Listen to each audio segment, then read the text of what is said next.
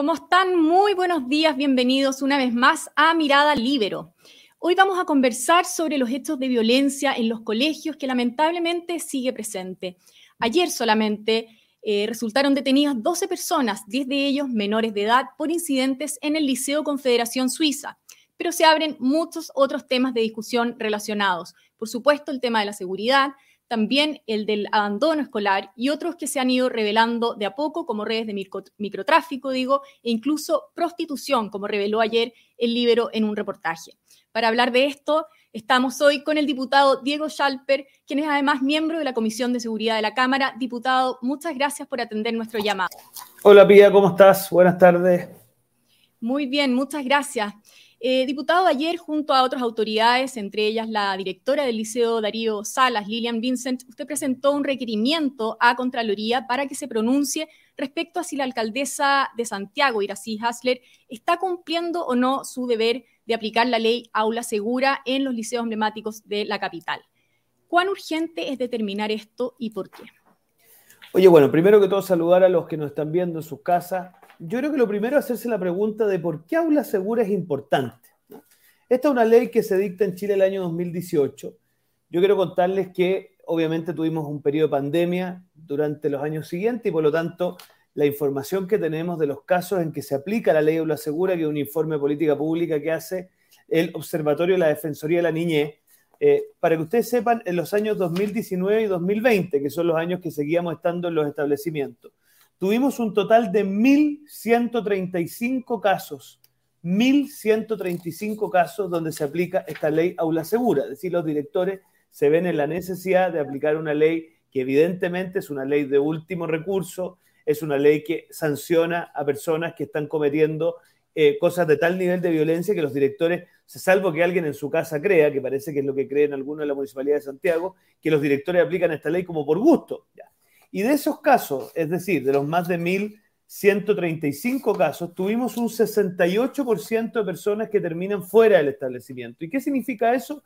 Que son personas que después el Ministerio de Educación, por disposición de la ley, los tiene que reubicar en otro establecimiento. Entonces, ¿por qué esto es importante? Porque después de haber conversado con el director del INBA, de la directora del Darío Sala y varios más que lamentablemente no puedo considerar de pie públicamente porque ellos me han pedido reserva. Básicamente la conclusión es que hoy día tenemos una situación de total y absoluto descontrol de la violencia dentro de los liceos.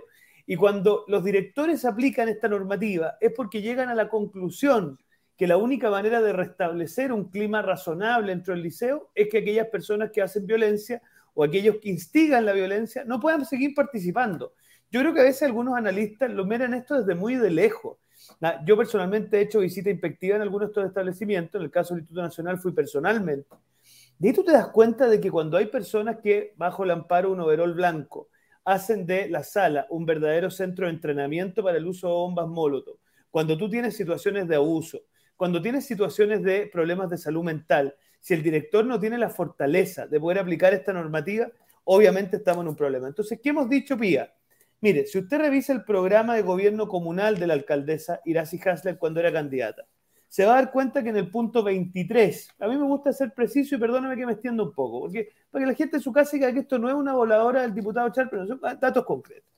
Punto 23, fin a la política de aula segura. Primera entrevista que da la alcaldesa una vez electa. Fíjate que invoca dos premisas en su gestión. No invocar la ley aula segura y reactivar el comercio local. Parece que lo reactivó a tal nivel que hoy día la Plaza de Armas está transformando en un comercio local permanente. Oye, y después, si uno revisa el plan de educación del municipio, es decir, el programa que le presenta a los directores los establecimientos del municipio. Uno se va a dar cuenta en la página 25 de ese plan, que sale expresamente que una de las acciones para reactivar los espacios eh, escolares, en opinión de ella, es no aula segura. Entonces, ¿qué le estamos pidiendo a la Contraloría? Que si hay una disposición de la alcaldesa de no aplicar a priori una ley vigente, ella está fuera del amparo de la ley. Los alcaldes, Pía, son personas que se sujetan como toda autoridad pública al mandato de la ley y por lo tanto ella no puede, bajo ningún pretexto, pretender tener una situación privilegiada y no aplicar la ley. Entonces, simplemente lo que hemos hecho con los concejales, con la directora Vincent y con el diputado Hugo Rey es pedirle a la Contraloría que deje constancia si esto está siendo así y obviamente si eso es así, la alcaldesa arriesga eh, poder ser objeto, obviamente, de un requerimiento ante el Tribunal Electoral por notable abandono de deberes. Perfecto. Déjeme llevarlo ahora a la realidad que vive otro liceo, que es el Liceo 1, porque como mencionaba al principio, ayer el Libero informó en un reportaje que eh, hubo una reunión que sostuvieron autoridades de gobierno y del Mineduc con los directores de ocho liceos emblemáticos de Santiago en octubre pasado. Y en esta reunión la directora del Liceo 1, Alondra Zúñiga, eh, denunció, entre otras cosas, que están ingresando manoplas, armas blancas, a la institución, o sea, al Liceo 1, y que las estudiantes están siendo adiestradas para que se manifiesten. Em, a ver, el ministro de Educación ayer en una entrevista señaló que los manuales de convivencia de los colegios permiten cumplir con los mismos objetivos de aula segura. ¿Qué le parece a usted esa? Hmm. A mí me parece insólito que diga una cosa como esa, porque sabe perfectamente que eso no es así. Los manuales de convivencia escolar están pensados para una por decirlo así, intensidad en la comisión de ciertos actos violentos mucho menor que lo que estamos conversando. Cuando usted me habla de manoplas, evidentemente estamos hablando de un grado de violencia superior. A ver, yo quiero ser súper claro, Pía. Si un alumno agrede a otro con una manopla, incurre en un delito. ¿Ah? Así de claro. Y por lo tanto, si incurre en un delito, evidentemente ya esto excede completamente el marco de eh, un manual de convivencia que es una normativa interna de un colegio. Eh, entonces, yo, yo me hago la pregunta al revés. ¿Dónde debiese estar el foco de estos directores? Porque me dicen, mire, aula segura no resuelve todos los problemas. Evidente, pues si nadie ha dicho que resuelva todos los problemas.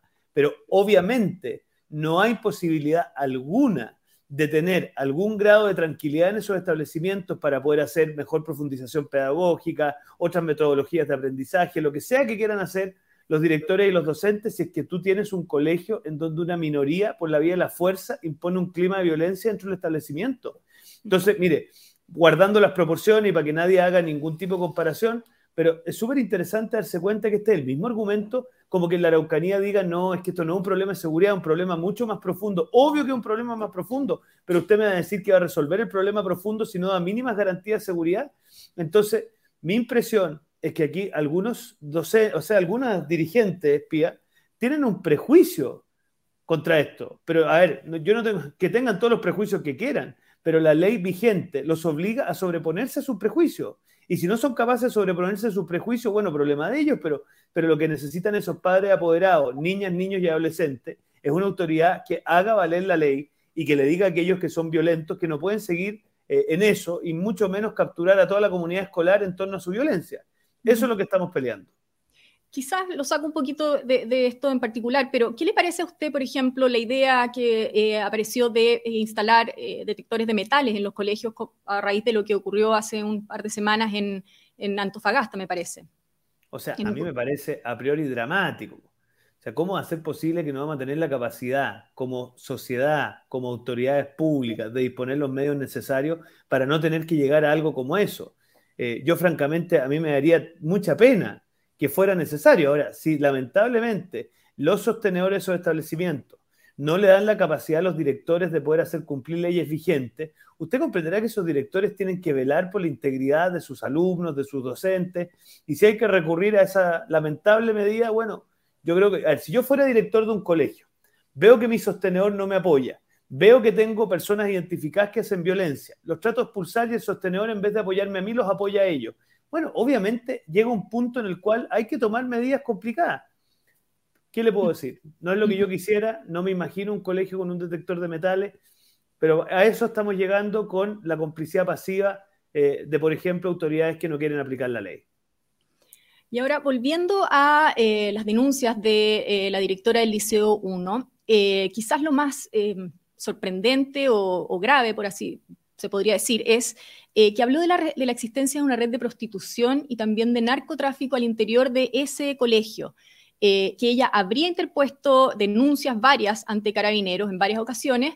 Eh, y al parecer en esta reunión no, habría, no le habrían dado pelota, como se dice vulgarmente. ¿Usted estaba al tanto de esta situación en este colegio o en otros?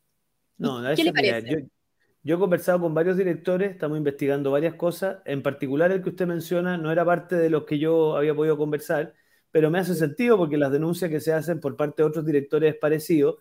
Yo estoy muy preocupado por lo que está pasando, especialmente en la comuna de Santiago. Eh, creo que tenemos que ponerle mucha atención. Eh, al respecto, quiero contarle que hemos hecho o he hecho dos cosas. La primera, presentamos una indicación al presupuesto para generar un fondo específico para ir en apoyo de los liceos emblemáticos. Eh, yo quiero saber si el gobierno lo va a patrocinar. Y lo otro, le quiero hacer una confesión.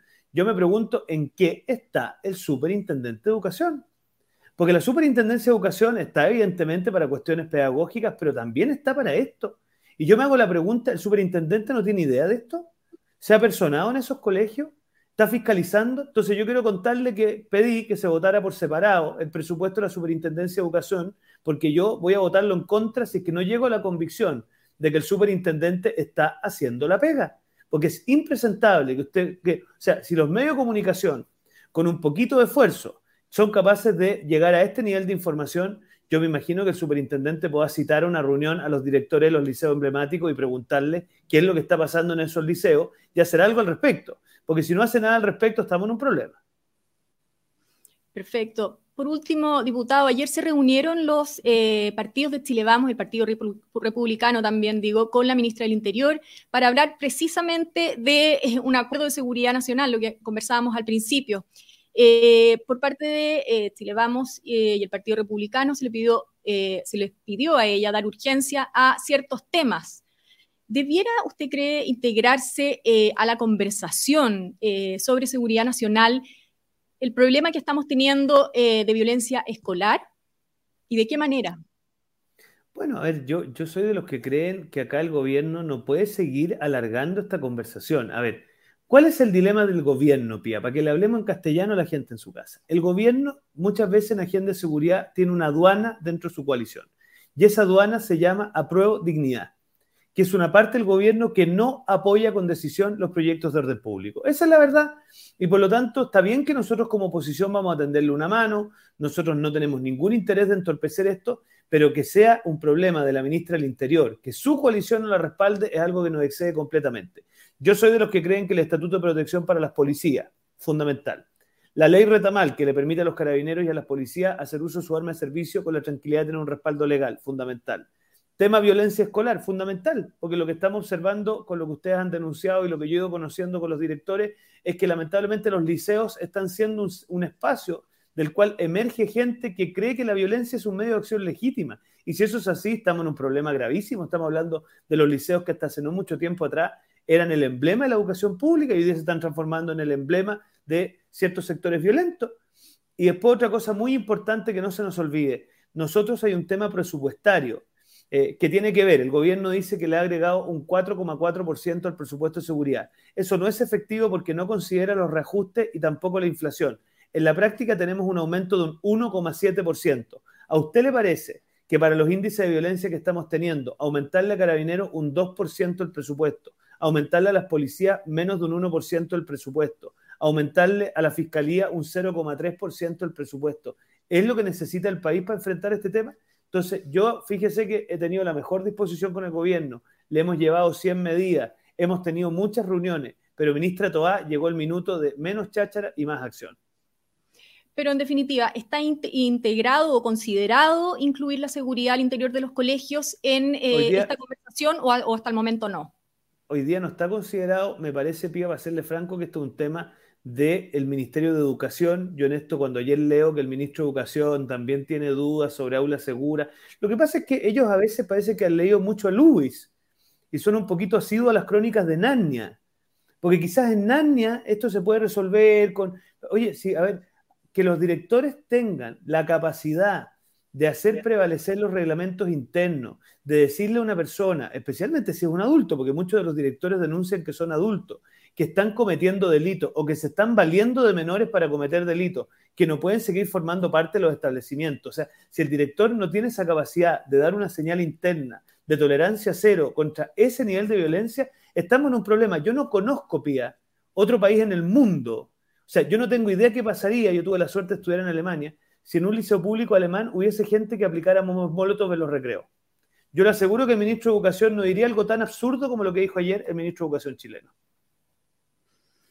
Muy buen, pues diputado Diego Chalper, muchas gracias por haber estado hoy con Mirada Libero. Mucha suerte también en su trabajo Gracias a usted y, perdone que uno se apasione un poco, pero ¿sabe lo que pasa? Que ya llega un nivel en donde o le metemos un poquito de sentido común a esto o estamos en un problema. ¿ah? Hoy día cuando veo que otra ministra de Estado también insiste en que la aplicación de aula segura hay que evaluarla, que tuvo una experiencia. Oye, por favor, si estamos hablando de gente que ha transformado el aula en un centro de instrucción para la comisión de delitos. Entonces, o nos ponemos las pilas todos o de verdad después no nos escandalicemos cuando los niveles de violencia sigan creciendo.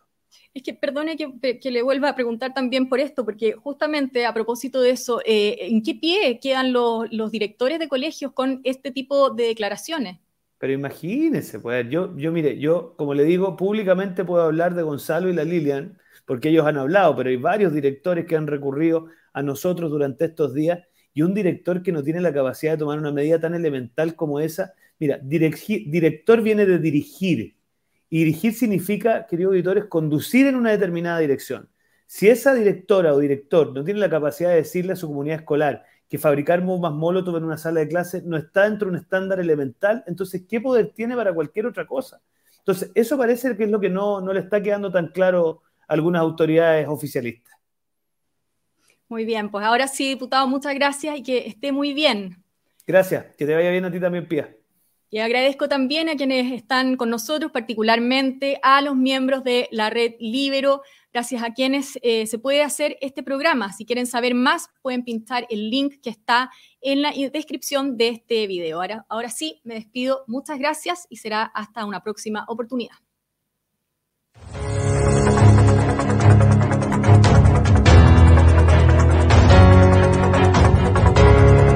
El libero, la realidad como no la habías visto.